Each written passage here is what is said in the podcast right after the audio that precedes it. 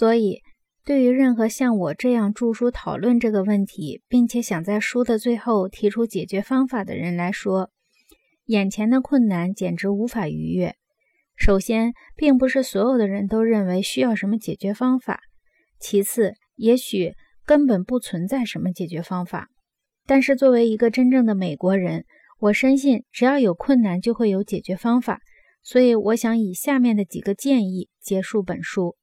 我想指出的第一点是，我们不能用诸如杰里德曼在《消灭电视的四个论点》中提出的卢德分子立场来欺骗自己，这是完全荒谬的观点。美国人不会停止使用任何技术设备，让他们这样做等于什么也没说。同样不现实的是干涉人们对于媒介的使用。很多文明的国家通过立法限制电视播出的时间。以此来弱化电视在大众生活中发挥的作用，但我相信这在美国是不可能的。一旦电视这种快乐媒介进入我们的生活，我们绝不会同意让它离开片刻。当然，还是有些美国人做过尝试。在我写作本书期间，《纽约时报》1984年9月27日上出现了一篇关于康涅狄格州一个图书馆倡导关掉电视的文章。这次活动发生在去年，主题是让人们在一个月里不看电视。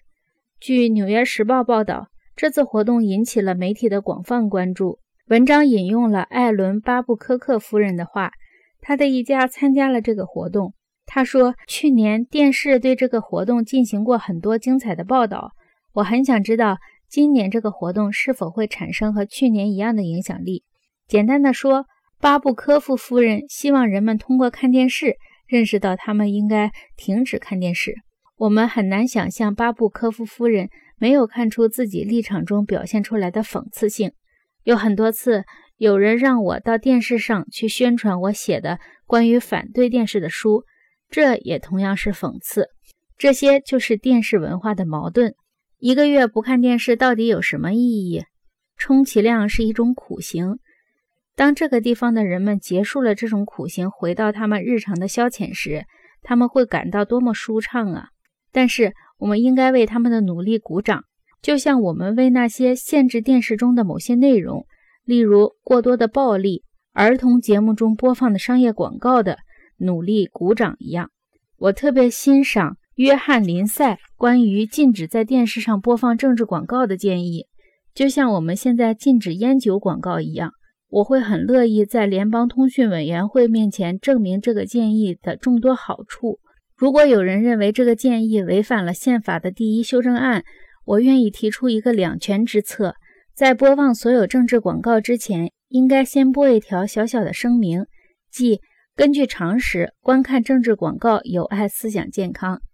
我对是否有人会认真考虑这个建议不持乐观态度。